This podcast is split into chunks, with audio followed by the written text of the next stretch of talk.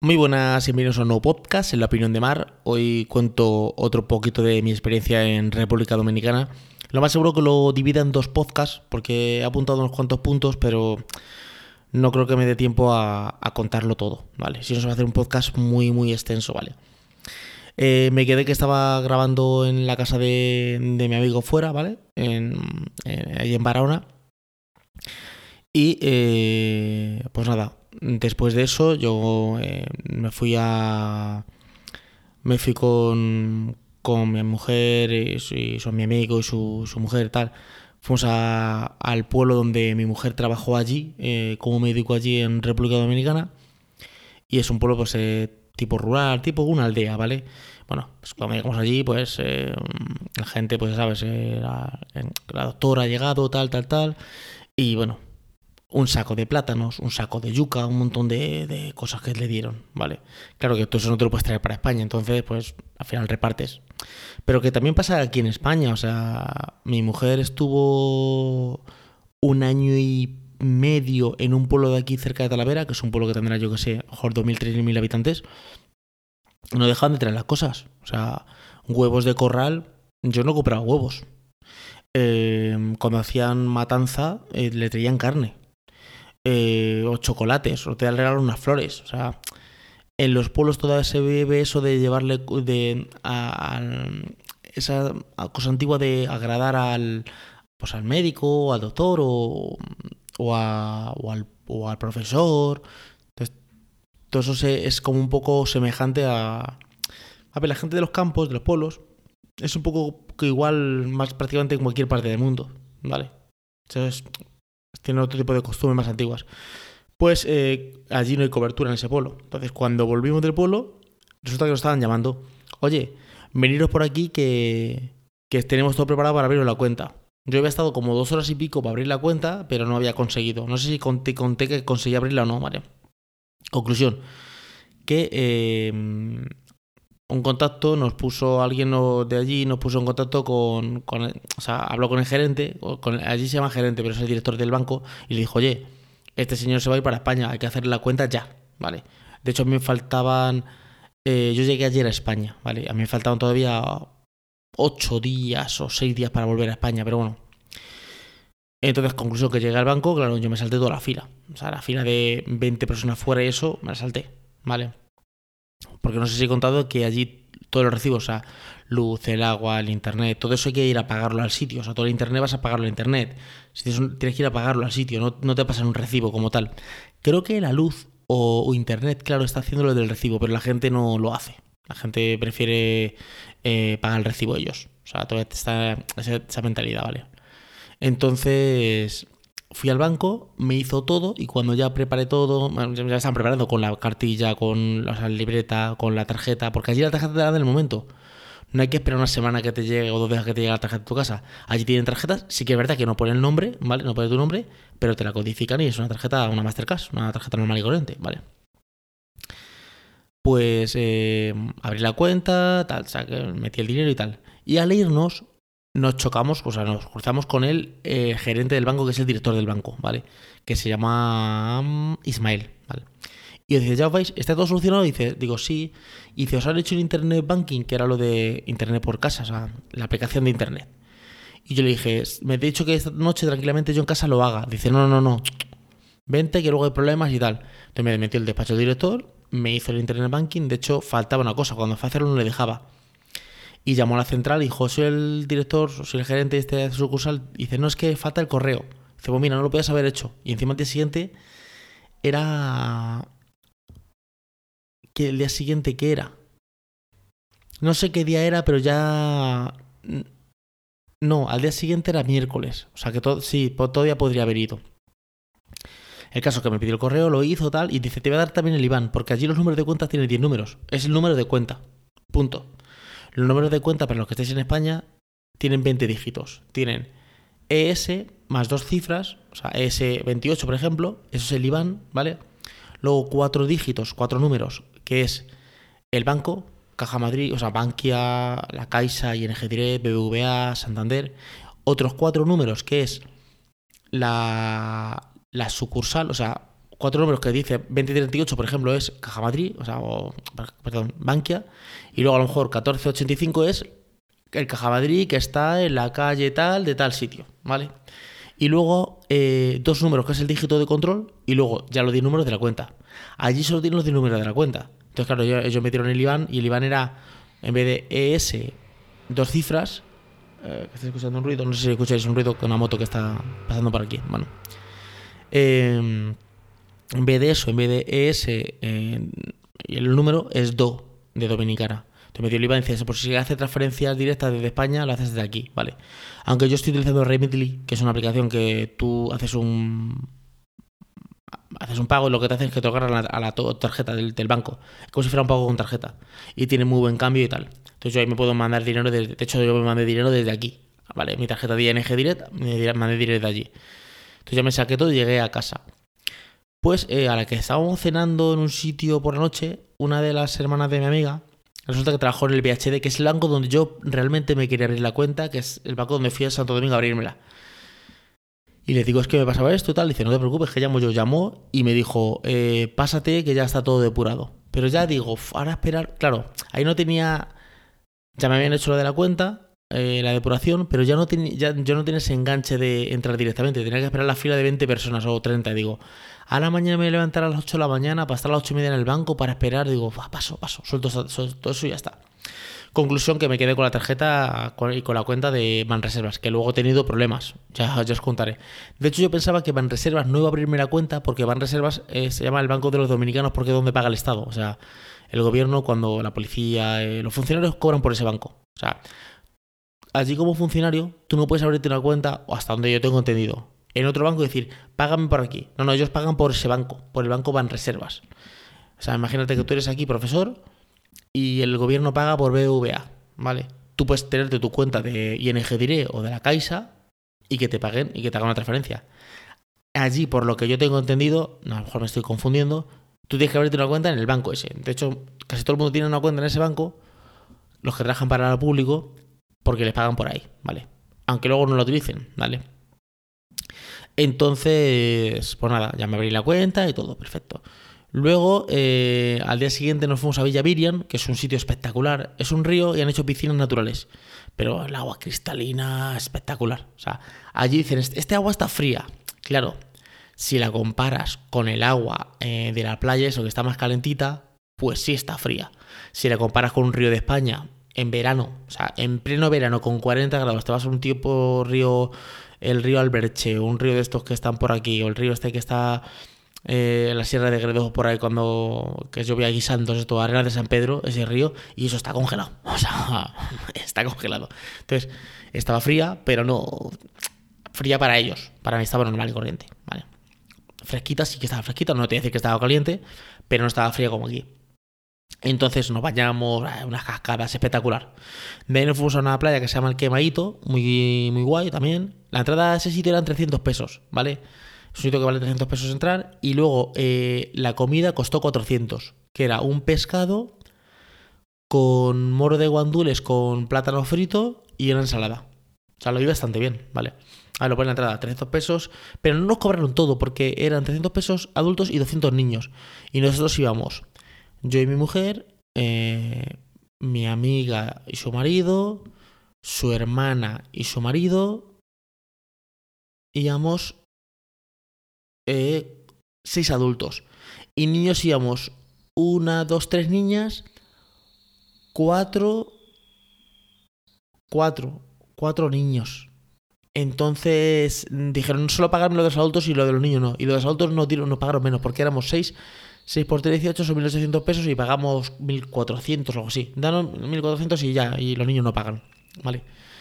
Entonces, nada, entramos ahí, muy bien, lo pasamos muy bien, eh, pues comimos excelente tal. Y de ahí nos fuimos a... De hecho, en, en Instagram he subido alguna fotografía, algún vídeo. Tengo que subir más porque yo luego lo que hago es que... No puedo publicarlo en Instagram, sino porque lo que hago es que lo meto luego dentro de una carpeta que es destacados. Entonces tengo viaje RD 2021. Entonces ahí meto pues, más o menos lo que me interesa del viaje, ¿vale? Y eh, espectacular. De ahí ya lo fuimos a casa. todo bien. Y luego ya regresamos a la capital. Nos fuimos con el hermano de mi mujer, que estaba en un pueblo por ahí cerca, y nos, nos regresamos eh, a Santo Domingo. Claro, para ir para la capital, para Santo Domingo, estaba bien. No había tanta gente, bien.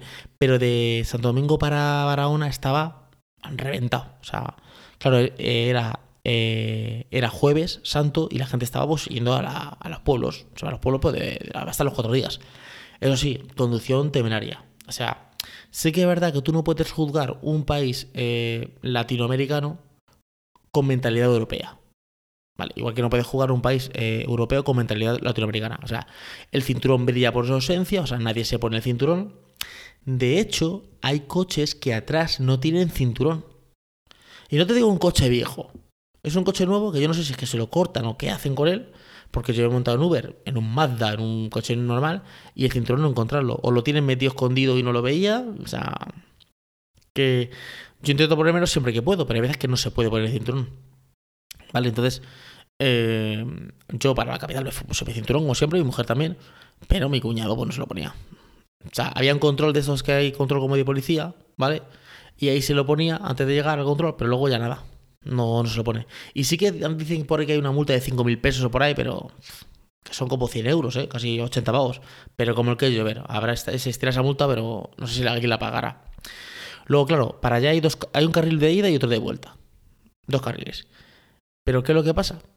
No, o son dos de ida y uno de vuelta, creo. Creo que hay tres. El problema es que los carriles no se. no existen. O sea, están puestos ahí, pero no existen. O sea, tú imagínate, vamos a suponer una, una carretera de dos carriles para un sentido. Y tú imagínate que tú estás muy pegado al arcén, a Girona y arcén, pero tú imagínate que estás muy pegado al arcén y el otro está muy pegado a la otra parte. En el centro cabería otro coche. Pero tú no te metes porque no, porque no te metes porque estás en tu carril. Pues si tú vas en tu coche, o sea, lo que hace la moto aquí que se mete entre coches, eso lo hacen los coches allí.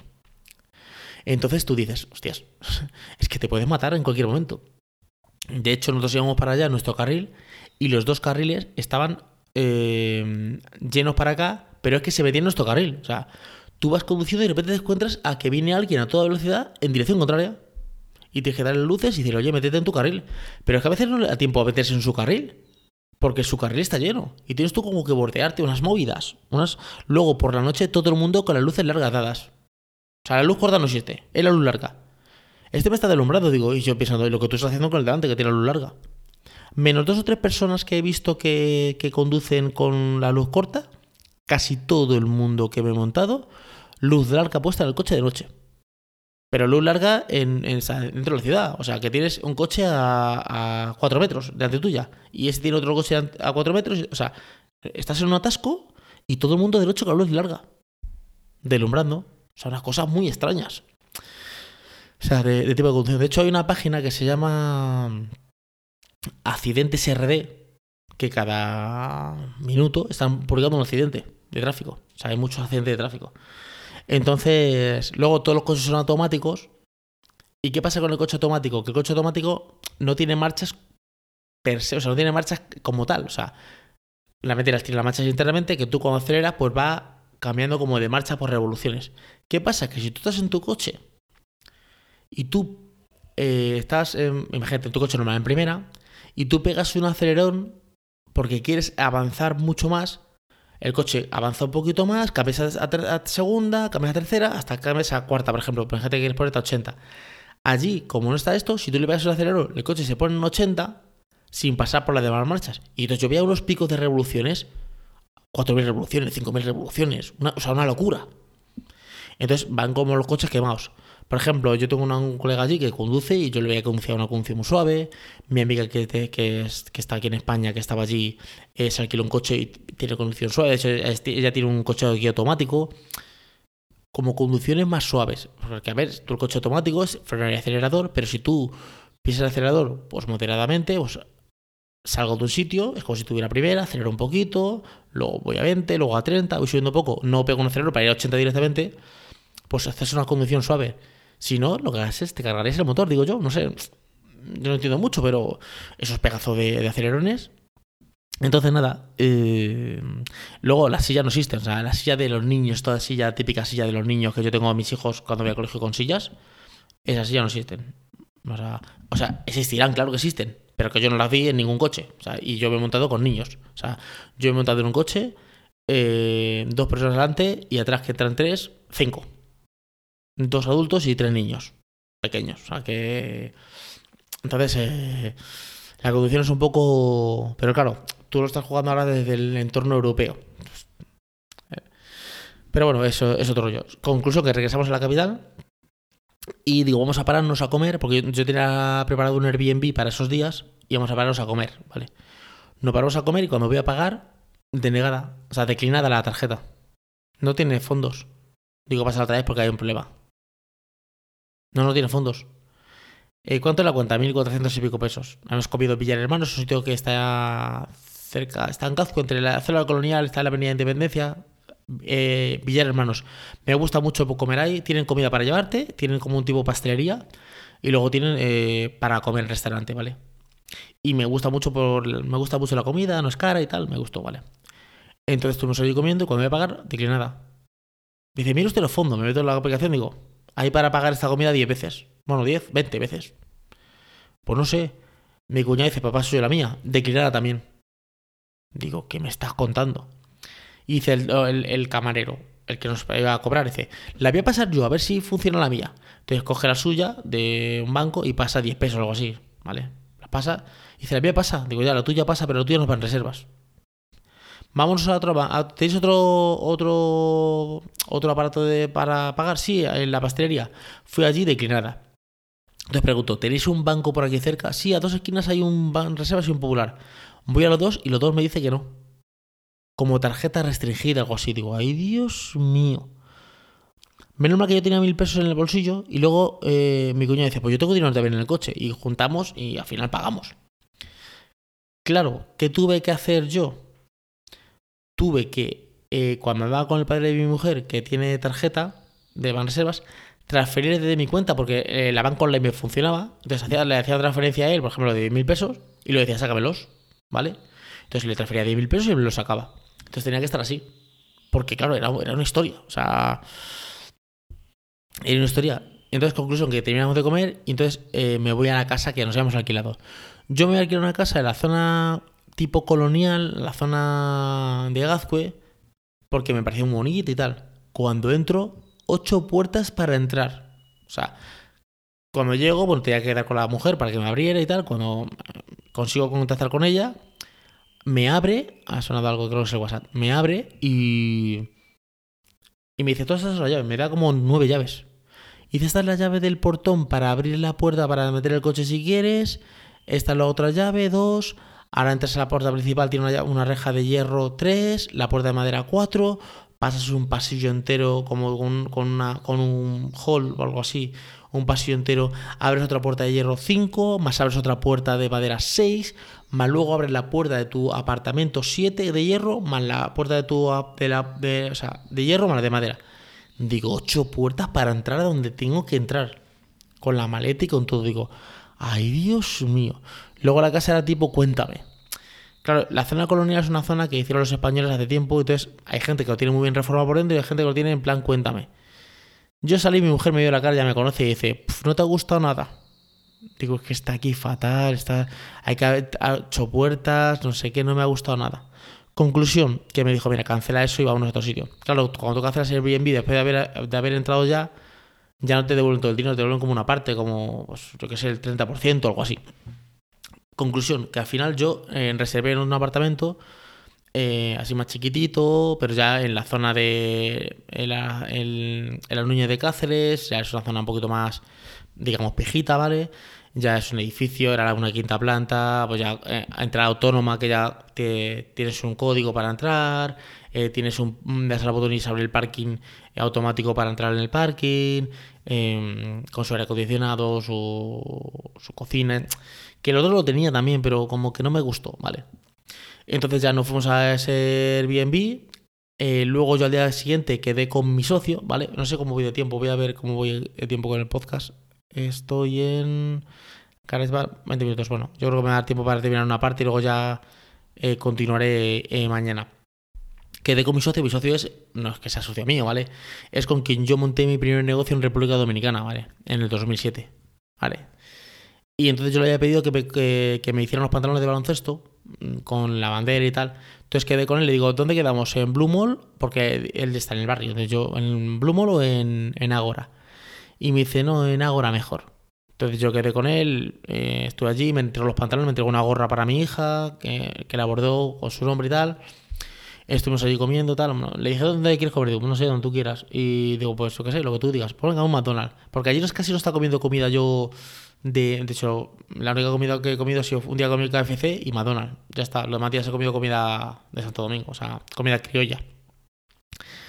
Entonces, eh, me pedí un McDonald's, he pedido un Grab nos lo comimos y tal. Y de ahí, pues nos fuimos. Yo me había ido en Uber allí. Y de ahí nos fuimos en metro al barrio. El barrio está como siempre. O sea, el barrio no hay ningún avance. Tú vas al barrio y dices tú. Han pasado, desde el 2004 que yo fui por primera vez a Santo Domingo, han pasado 17 años y está, pues, igual. El barrio está igual. No, no hay ningún cambio, ¿vale? Entonces ahí todo el mundo, España, España, saludándome, claro. De hecho, hay gente que yo ya ni conocía, por si es el típico chaval que tenía 10 años o 11 y ahora tiene 23 o 24. Pues ya no me acuerdo de su cara, ¿vale? Entonces estuve allí, estuve en su casa y dice, yo construyo encima de mi madre, porque ahí sí que es verdad que uno hace una casa y la gente construye encima, se hace una planta, se hacen planta para arriba. O sea, hay una planta baja y entonces a lo mejor me hago tres plantas para arriba. Hasta creo que hasta cuatro plantas puedes tener, o sea, cuatro pisos. Creo que es lo máximo en esa zona. ¿vale? Lo que es ya torre de siete pisos, 12 y tal, ya es para la zona, creo que es de la Gómez, para la izquierda, ¿vale? Ya Lincoln, Churchill, de la Gómez para la izquierda, ya es, que, ya es para ahí que se puede empezar a, construir en alto. Todo lo que sea zona, zona oriental y zona barrio, como yo digo, o sea, eh, Guachupita, Gualey, Las Cañitas, eh, Capotillo, eh, toda esa zona, ¿vale? Esa zona todavía no se puede, Villa, Villajuana, toda esa zona todavía no se puede, a no ser que hayan cambiado la normativa, no se puede construir más alto. Entonces me dice, mira, yo me construyo este apartamento aquí y tal. Y, y digo, bien, tú aquí puedes venir cuando quieras. Tal. Y, y nada, muy bien, estuvimos ahí hablando un montón de cosas. Me, contaba que ya estaba en. Él estaba en otro nivel. Cuando yo estaba en, aquella época, en el 2007, lo que fue un taller de para venta de uniformes de. O sea. De béisbol, ¿vale? Equipaciones de béisbol y de baloncesto. ¿Qué pasa? Él ahora está en el nivel superior, que es. A mí me entra un trabajo y me dicen necesito que me hagas 10 equipaciones, 25 equipaciones de béisbol. Estas son las tallas de pantalones, estas son las tallas de camisetas, quiero que tengan estos números y quiero que tengan estos apellidos detrás, ¿vale? El logo es este. Punto. Y esto vale cada, imagínate, cada equipación mil pesos. Son 25 mil pesos todas. Antes, eh, te digo cómo trabajamos antes, es, me dan eso, me dan el 50% por, por adelantado, por supuesto, con eso yo voy a comprar la tela, o sea, bájate a la Duarte, vete a, los bandos, eh, yo, ya, no me acuerdo de haber un montón de sitios, a comprar tela, ¿vale?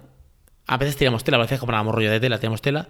Eh, ponte a, a, recortar todas las letras, hay que bordarlas, si tienen alguna serigrafía, vete a donde Dermis, que era un chico que viene en Luperón, que todavía está, le saludé, le vi por videollamada de eh, hacer serigrafía, o sea, tenía su trabajo.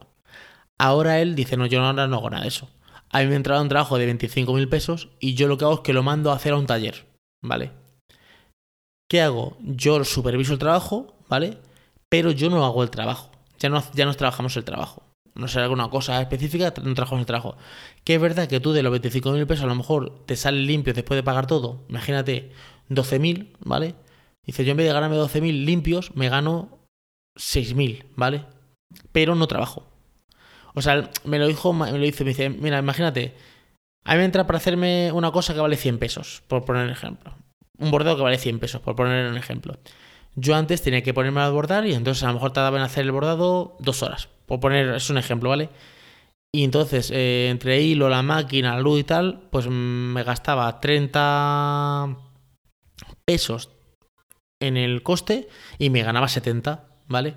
Ahora, en vez de una cosa que me entra de 100, en vez de ganarme 70, me gano 60, pero no tengo que trabajar, porque solo tengo que supervisar. Está como un escalazón por arriba.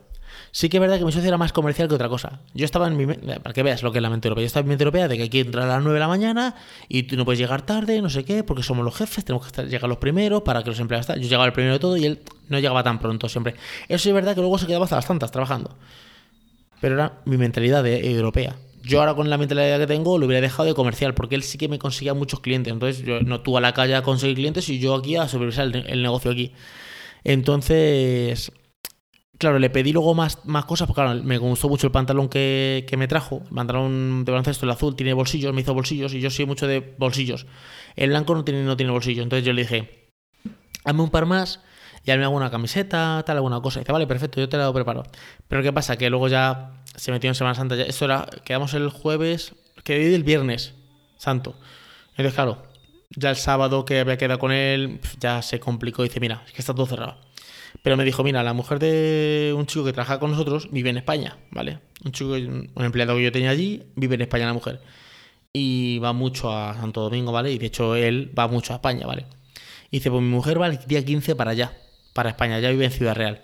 Dice, preparo todo con tranquilidad y te lo mando con ella. Y luego yo aquí hago una, una recogida con cualquier compañía de transporte que me traiga aquí a casa. O sea que, que bastante bien. Ya en el siguiente podcast contaré pues ya casi todo el final y ya el vuelo, que también para volver a España ha habido un poquito de, de, de odisea. O sea que nada, espero que os haya gustado el podcast de hoy y nos escuchamos en un siguiente podcast. Hasta luego chicos, chao.